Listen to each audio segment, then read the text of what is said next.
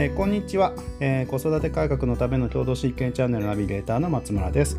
この番組では共同親権後の未来多様な子育ての形についてインタビュー形式で発信していきます、えーさて前回に引き続きゲストは、えー女性別教やつむりまどかさんです。よろしくお願いします。よろしくお願いします。はーい。えーっと前回は、えー審判編ですかね。審判編、えーはい。だったんですけれどもなかなかなかなか火災の 闇に触れてしまったっていうお話が、はい、えーはい。勉強になりました。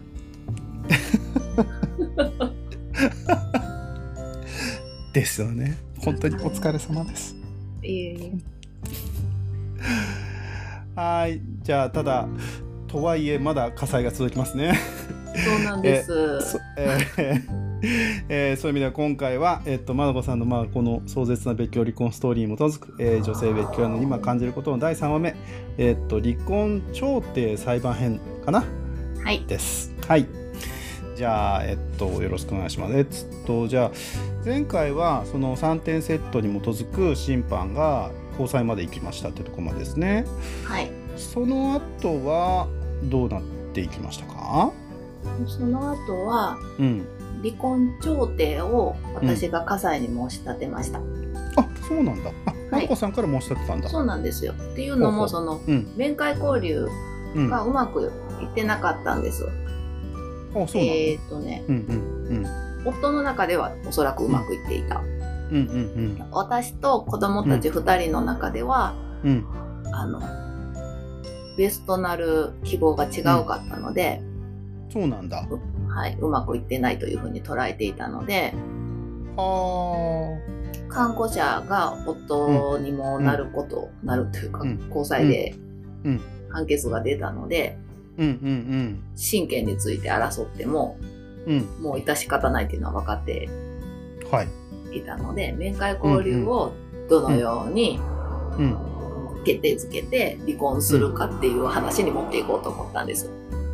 おーえそこは、えっとすみません。これ、えっと面会交流調停も合わせて申し申し立てたってことですか？違うんですよ。あ違うそれはね、わざとしなかったんです。わざとしないんだ。はい、ちなみにもうここから私弁護士つけてないんですけど、うんうん。面会交流調停にしちゃうと、うん。裁判所の慣例的な考えで、うん。月に1回2、3時間でいいじゃないですかと。はい、はい。ますね。はい。その時点で私多い時で月に4回空いてたんですね。はあはあはあ。なるほはい。なのでうん。したところで十分でしょって言われるのが分かっていたのと、どうん。あと面会交流調停をすると、うん。うんその不調になった時に、うん。次また審判とかになってしまう。うん。と、もうその回数少ないまま固定された、逆にね。はい、うん。審判になってしまうと、うん。ちょっと子供からお願いされている内容とはかけ離れた結果に陥るのが目に見えていたので、うんうん調停だと、まあ、調停員さんとほぼ時間の制限なくお話できる感じうん。なので、そっちで頑張ろうと思って、うんなるほど離婚調停の中で面会交流の話をずっとしてました。なるほど。そういうそういうことをしたんだ、はい。はは。で、ここに弁護士さんを依頼すると、うん。やっぱ弁護士さんのハウトゥーとはかけ離れたやり方になるので、そうだね。はい。もう一人で裁判所に行こうと思ってうん。過ごしておりました。なるほど。ええっと離婚調停はどのくらい期間期間は結局どのくらいされたんですか？半年ぐらいかな。あ半年 5, うんうん。5ヶ月ぐらいやったと思います。はい。うんうんうんうん。その中で面会交流に関する話もじゃあ、い。ある意味かかなんだろうか獲得してったんですか、えっ、とね、結局獲得はできうん、ずに不調に終わったので、うん。うんはい、うんうんうん。でもその終わる頃には月4回ぐらいは、あの、うん。宿泊も含めてね、うんうんうん。4回ぐらいはまあまあスタンダードな雰囲気にはなってはいたんですよね。ああそうなんだ。はい。うん。なるほど。一番初めは1回からうん裁判所の関わりが始まって、うんうんで2年後には多ければ月4回ぐらい、そのうち1回宿泊月ぐらいまで、うんうんうんはい、じわじわと伸ばしていくことができた感じではありまなるほどね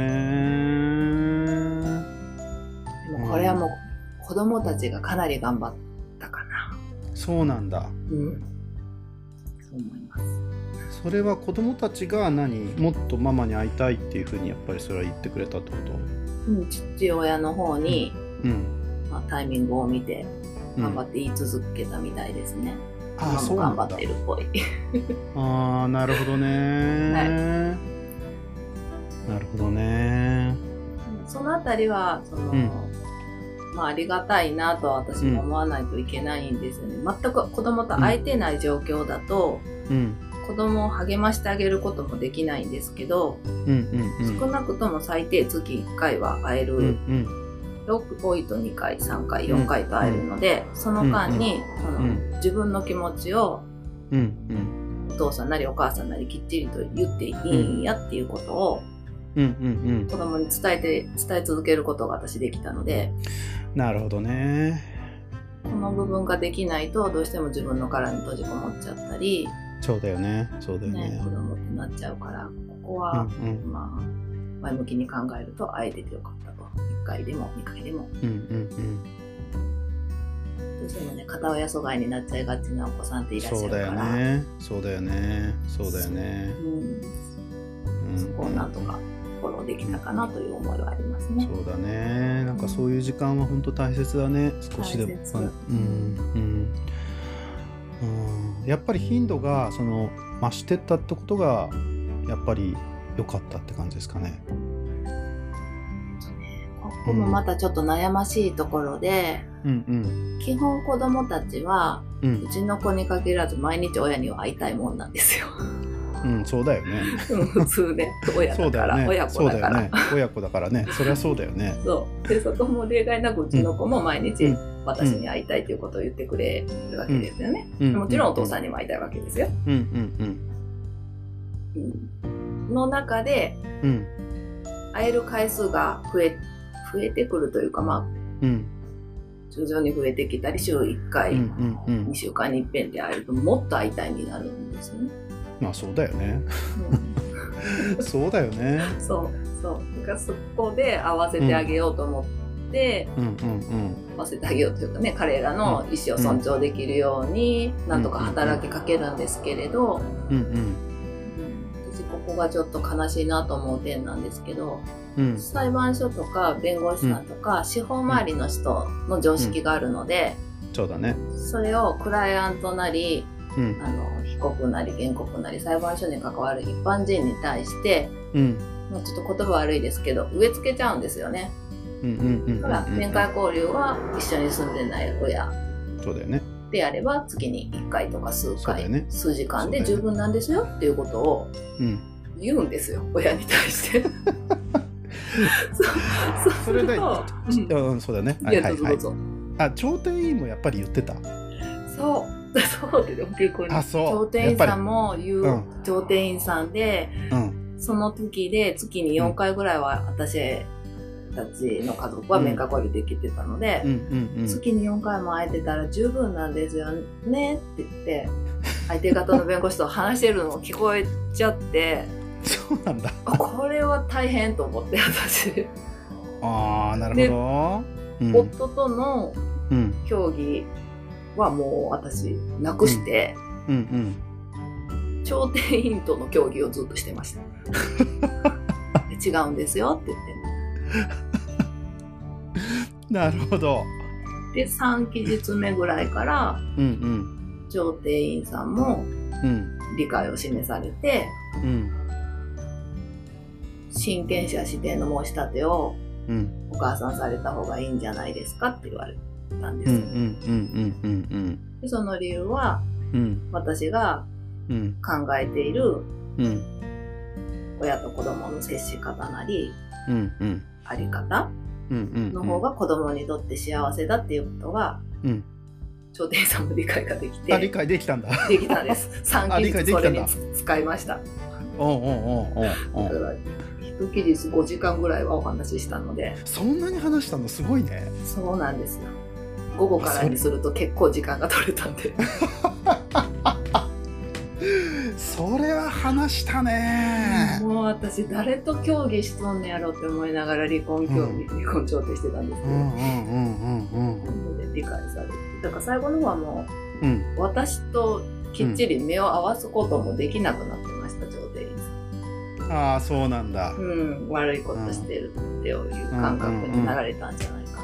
うんうんうんうんうんうんそのある意味うんうん正しいことをするというよりは、うんうん揉めてる人うんうん。を仲裁するというかうんうんちょうどお互いのいいところで落としどころを見つけるのがおそらく彼らの仕事なんですよ。そうだよねそうだよね。うんでも一般人としてはうんうん。うん正しい方にきっちり判断を寄せてもらわないと、うんうんうんまあ、何が正しいかはその状況によっては変わるんまあまあまあですけどね。ねわかるわかるわかる。まあまあうんうん。ですけど、うん。でもその子供にとって一番幸せなことは何なのかっていうことに重きを置いてもらわないと、うんうんうん。こう困るというか子供の人生に関わってくるので。まあそりゃそうだよね。まあそりゃそうですよね。うんうんうん。その辺の感覚のズレももう調停であるので、うんうんはい、これから裁判所に関わろうとしている気をつけてください。そう正しいとか正しくないとかじゃないんで。うんじゃないよね。じゃないもんね。そうだよね。そうだよね。そうだよね。はあ。で結局その調停の場合は、調停についてに関しては今のけ結論としては不成立っていうふうにして終わっちゃったんだ、そうですね。んうん一般的には面会交流調停されるじゃないですか。そうだね。そうだね、うんなので、まあ、向こうの言い分としては、その面会交流の話をうん。離婚調停でされてもちょっとねっていう。うんうんうんで、調査官調査もしてくださいっていうことを言ってたので、うんうんうん。調査官も入ってたんです。ああそうなんだ。はい。うん。で、うん。結論としては、私が無理やり調査官の方にうん。聞き出した話なんですけど、うんうん。その、離婚、えっ、と、調査官調査は行われなかったんですね。うんうんうんその理由が、うん。うん離婚調停やったからうん。行われへんかったと。うんうんうんうんこれが面会交流調停やったら、うんうんうん。審判官は多分、うんうん。調査官調査をして、はいはいはいははいい子供さんの意思を確認したと思いますっていう結末だったので、うんうんまあ、よしあしやなとは思ったんですけどね、離婚調停でそのうん話を。まあよしあしだね。さっきのそのうん。面会交流、面会交流調査したら月1、2時間にされちゃうんだったら勘弁してくださいって話だね。のうん。どっちもどっちの話ですなこれはね。うん、そうなんですよね。うん。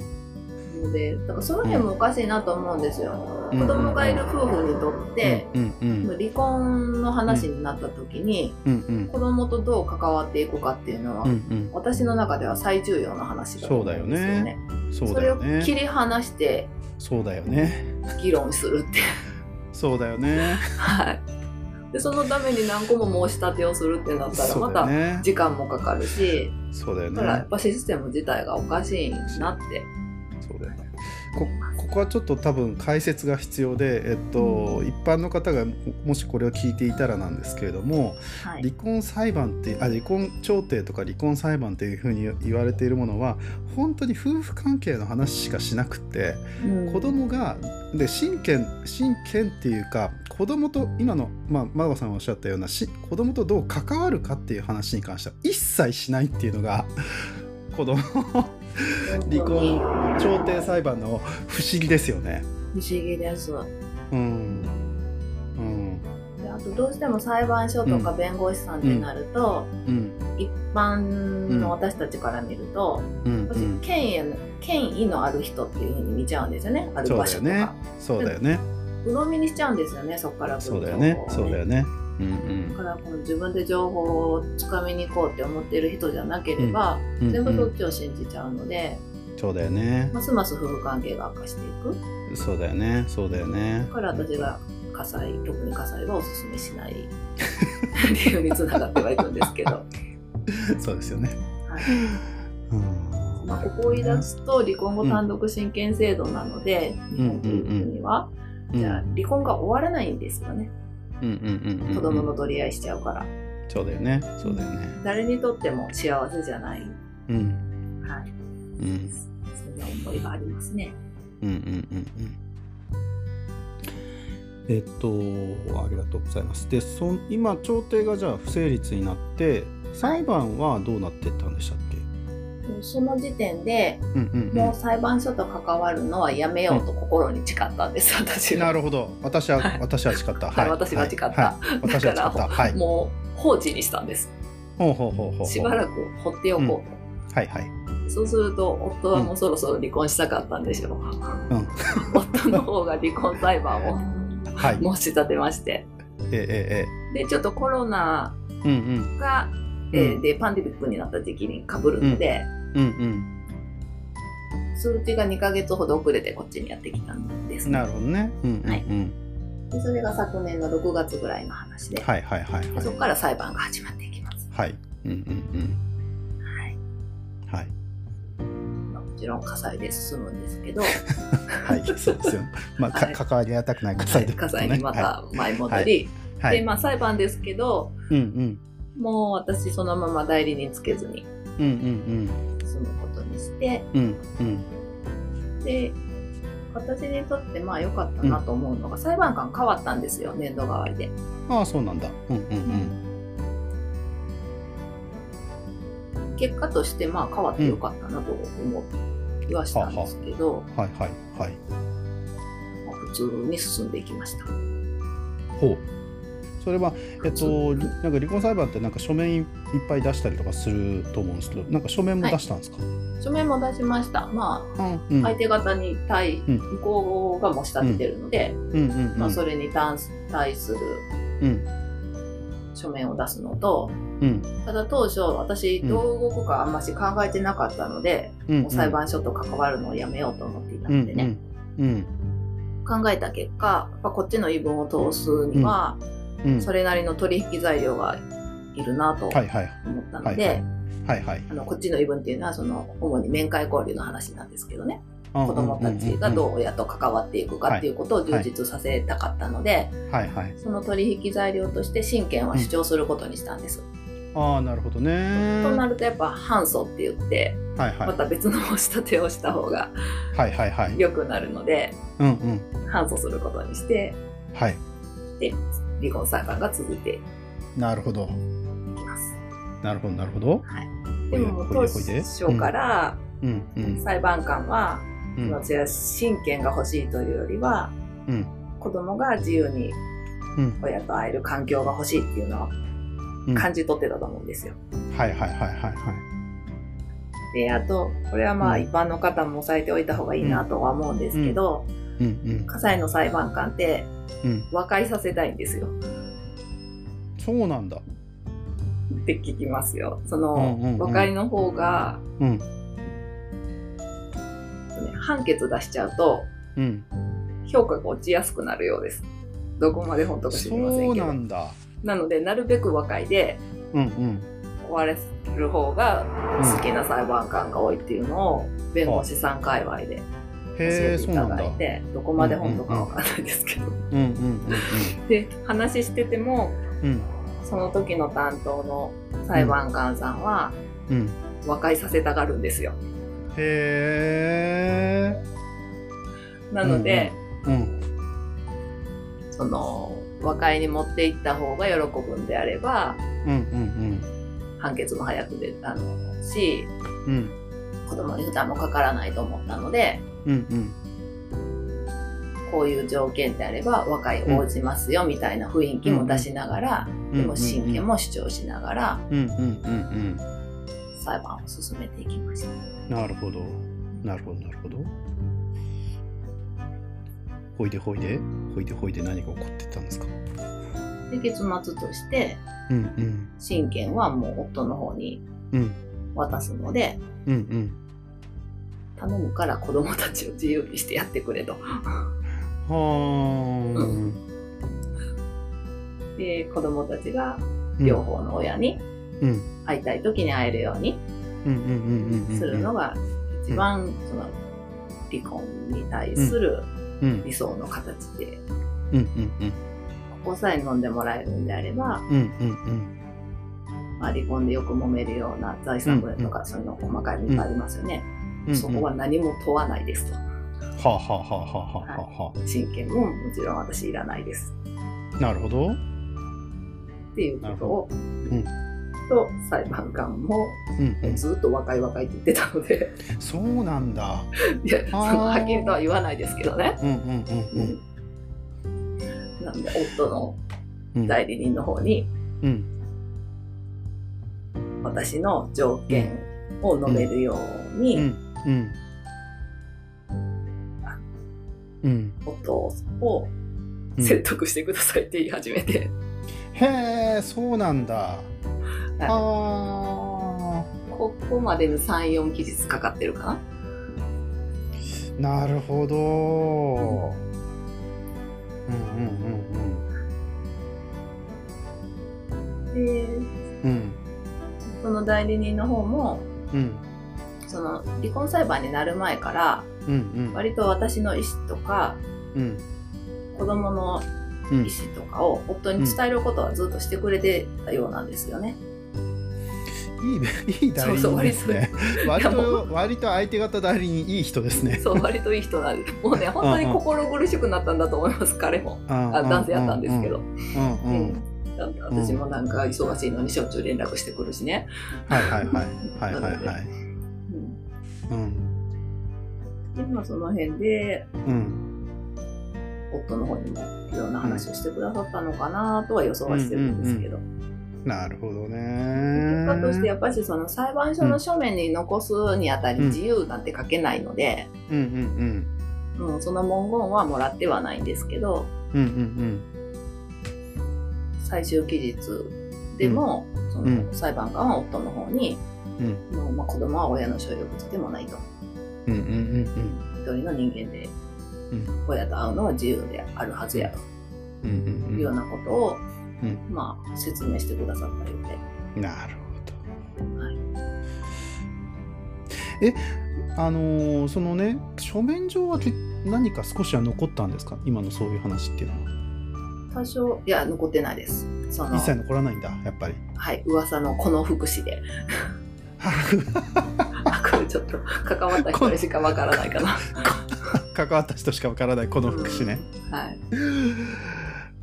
この福祉の一行だけでに福祉あの 何？ここの福祉に資するよう面会ををするするみたいなそう、まあ、簡単に言うとそういうことですね面会交流はさせなさいと。そのさせる過程でこの福祉にうん必ず添えと。ではあ。でそのこの福祉に関して一応裁判官は切々と元夫に話はしてくれてはいた。はあ。ただ書けないよっていう。なるほどね。えちなみに最後はその代理人じゃなくて元夫も出てきたんですか？あはい。最後は、うん。その、うん。私がずっと夫にうん。直接会うようにお願いしてくださいって頼んでたんですよ。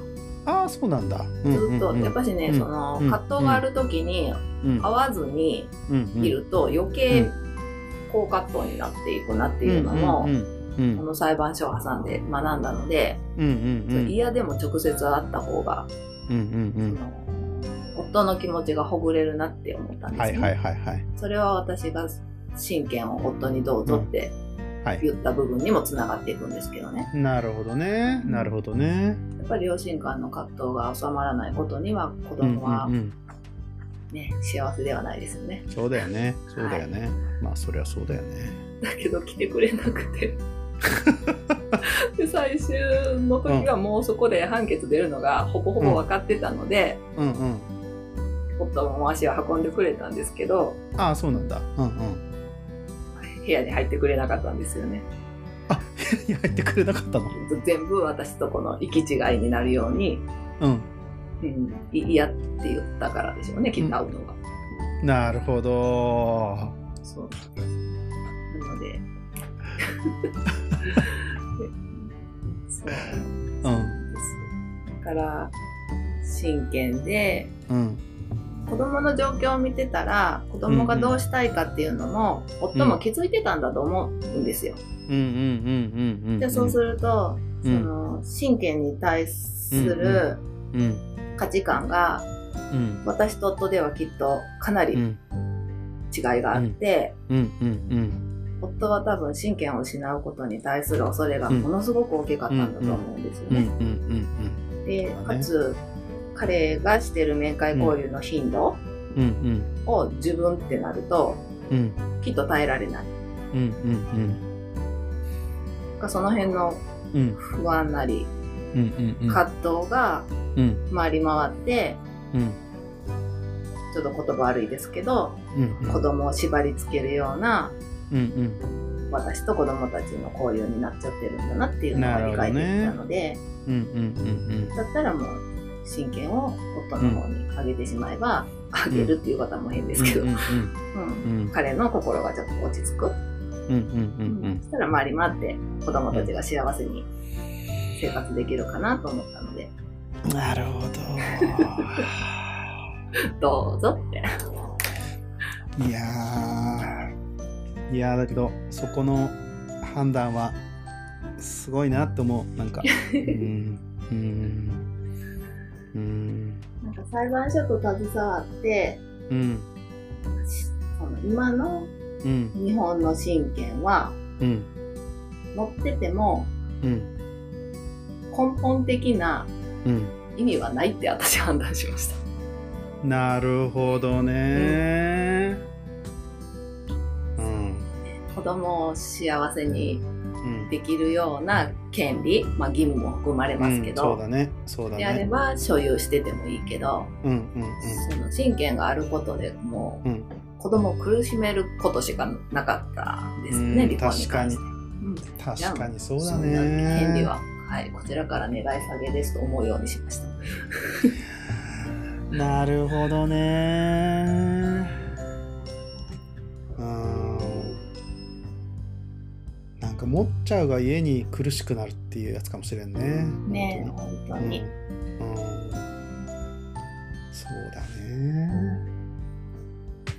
やっぱりより強くうん。共同親権になった方が、うん。権利はもちろんですけど、うんうん。義務も二分できるので、そうだよ二ね二分っていう言い方は悪いかもですけど、両方の親が責任を持てるので、うんね、それこそ一人親世代の貧困とかねね。虐待とかね。そうだよね。その辺の改善にもつながって子供が幸せになれるのになって、うんはい、心から思いますけど、うん。うんなんかセーフティーネットだもんね子供に対するね。そう本当にそうなんですよね。本当にそうだよね、うん。下手したらもう DV のセーフティーネットにもなる、ね。うんこの辺をね。うん。多くの人が少しでも分かりやすく。うん理解できるようなうんうん。小さな活動ができたらいいなとは思ってはいるんですけど、うんうん価値観を変容させることになるからうん。うん難しいね。まあね。難しいね。まあ時間かかりますよね。かかりますよね。だってもう何百年と続いてきた制度になるから、そうだよね。そうだよね。うん。そうだよね。でも気づいてる人はちゃんと気づいてるんですよ。だよね。うんうんうんうん。はいるわかるありがとうございます。あとじゃあね最後に今子供とかそれから元パートナーに何か伝えたいことってあります、わあもう自分の人生をしっかり歩んでほしいって思うかな、んん やっぱりその依存しちゃうとうんうんうん。自分が苦しくなっちゃうんですよね。うんうんうん。特にそのうん。子供がいる家庭で、うんうん子供に関する揉め事がある家族とかはうんうん。子供に依存しちゃってたりそうだね。パートナーに依存しちゃってるから、そうだね。そうだ揉ねめちゃうっていうのそうだね。が多いんで、うんうんうん。自分がどう生きたいかうんうんうんうん。っていうのを強くうん。心に持ってもらって、はい。特に子供。まあ夫は夫で好きなように生きていただいたら結構なんですけど、はい、そうだね。やっぱみんなね自分が幸せやと周りの人もきっと幸せにできるから、うんうんうん、そんなことがあっても家族の家族には変わりない。そうだね。そうだね、ただ結婚っていううんうん。なんだろう、うん。その法律による縛りがあっただけで、そうだね、うん。そうだ家族ねには変わりがないから、うんうんうん。はい、夫がどう思ってるか知りませんけど、まあそれはねそれはそうだよね。ねはーい。あと最後にまどこさんの活動、今後の活動のなんか告知とかあります？今ねちょっと落ち着いてて、特にこれっていうのはないんですけど、うんうん。あのー主にうん。芸人の西野昭弘さんうん。はいはいはいが作られている物語「煙突町のプペル。はい」を通して子供さんへの支援なり、うん。まあ大人へのその子育てに対するうん価値観とか考え方うんを伝えていけたらいいなと思って、うんうん絵本を配ったりチケットを配ったり、はい、はいしてるので、まあ、またそこから派生させて音楽を届けたりとかも最近してますから、うん何か小さいことですけど、うん。はい、活動を続けていけたらいいなと思っております。うんはいありがとうございますありがとうございます。はーいじゃあえっとこれにてつむりまどこさんのインタビューを終わりにしますありがとうございましたつまどこさんありがとうございました。楽しかったです。はいありがとうございます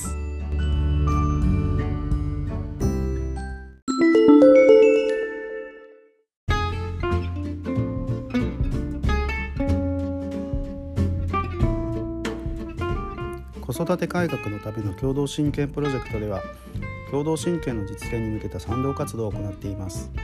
ご賛同いただける方はホームページから賛同お願いします。